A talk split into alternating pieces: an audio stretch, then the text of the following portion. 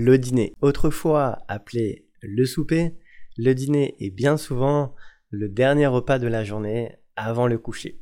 Voilà pourquoi, bien souvent, il est plus léger. Tout simplement parce que pendant le sommeil, on consomme moins d'énergie. Ainsi, lorsqu'il précède le coucher, il doit au minimum être pris deux heures avant, afin de faciliter la digestion.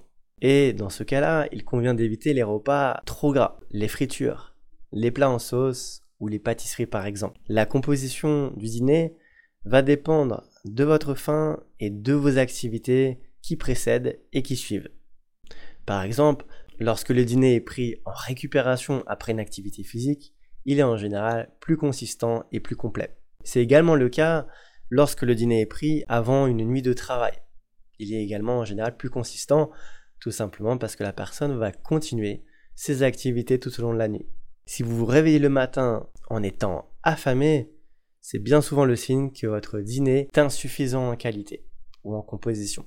Si au contraire vous vous réveillez en étant lourd et que vous sentez que vous êtes encore en train de digérer le repas de la veille, c'est bien souvent le signe que votre dîner était trop copieux ou trop gras. La composition.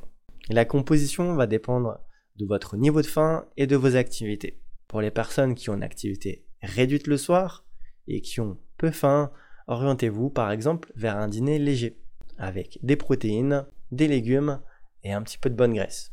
Pour les personnes qui ont besoin d'un dîner un peu plus consistant, orientez-vous vers une portion plus complète et équilibrée avec des féculents, des légumes et des bonnes graisses. Pour les personnes qui ont besoin encore davantage d'énergie et dont le dîner est en général pris en récupération après une séance de sport ou avant une nuit de travail, orientez-vous vers la version la plus complète avec des féculents, des légumes, des protéines et des bonnes graisses. Je vous invite à consulter le texte en description qui vous apportera de nombreuses idées de dîner équilibrés à prendre tout au long de l'année.